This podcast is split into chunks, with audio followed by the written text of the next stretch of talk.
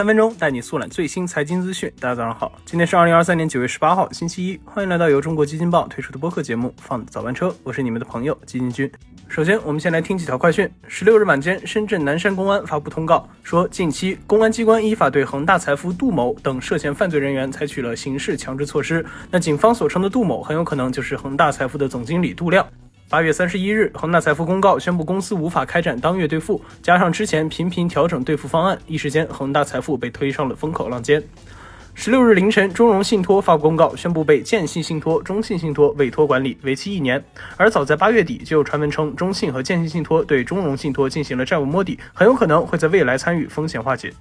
九月十六号下午三点半，茅台携手德芙推出毛小林酒心巧克力如约发售。那延续前期联名商品的热度，毛小林酒心巧克力在多个平台一上线便秒空。那相对于业务体量巨大的茅台来说，跨界产品的业绩贡献目前仍微乎其微，但发展的势头十分稳定。好，快讯之后，今天金军来跟大家唠一唠最近抖音上咱国货的抱团直播。那随着前段时间李佳琦七十九块每笔的事件逐渐告一段落，这位曾经和马云 PK 带货并获胜的互联网带货一哥也渐渐的跌落神坛。一句在直播间怼消费者的言论，也让他在上周成为了互联网上的众矢之的。然而，李佳琦事件为直播带货界带来的影响还远没有结束。那想必大家已经注意到了，在李佳琦事件出现后的这段时间，抖音中的国货直播突然异军突起，吸引了大量的流量，包括蜂花、鸿星尔克、莲花味精等等品牌之前不温不火的直播间，突然涌入了大量的观众，订单数也如雪花般纷至沓来。那这些我们曾经熟知但慢慢淡出大众视野的传统国货，这一次终于乘上了互联网的快车，迅速的回到了我们面前。那也有不少被网友戏称为“断网”的国货品牌，连夜注册抖音账号开播带货。就比如说活力二八，九月十三。号开播当晚就获得了五十万笔订单，销售额预计约五百万。那么是什么原因让之前不温不火的这些国货直播间一夜之间被网友戏称为泼天的富贵呢？金军觉得有两点是必不可少的。首先，自然是产品质量的过硬，其中不少品牌都拥有几十年甚至上百年的历史，多年来在自己的行业里认真耕耘。但随着互联网时代的飞速发展，其中大部分公司虽然拥有着很棒的产品，但是找不到机会，也没有那么多钱去做宣传。相比起拥有动辄几千万宣传开销的洋货，这些国货像是一直待在他们的信息茧房中，只能靠线下百货商。商场来销售，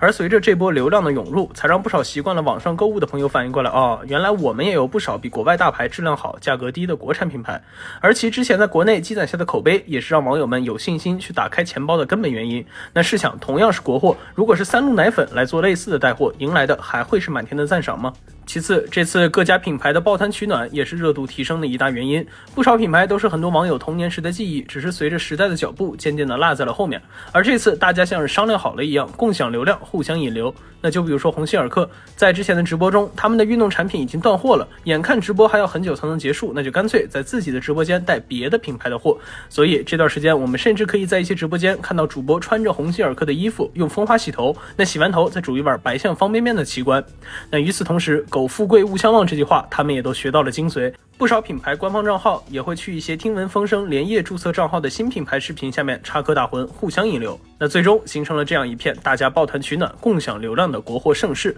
那总之，不管怎么说，这波流量对于一直不温不火的这些国产品牌，可谓是一场及时雨。随着头部主播的日渐式微，颇有一经落万物生的感觉。那同时，如果按照之前由头部主播来带货，其中要给到主播的分成也不在少数。就算销量上去了，其实分到企业也没那么多钱。而这样自行开播，不仅可以省下给外部的分成，自己的直播间也更方便管理。但话又说回来，当短时间的流量巅峰过去之后，各家企业想要在之后的长期保持稳定流量，势必也要对自己的产品品牌做出优化。无论是产品质量还是差异化的打造，都是当下各家国货最需要考虑的事情。好，以上就是我们今天放的早班车的全部内容，感谢您的收听，我们明天同一时间不见不散。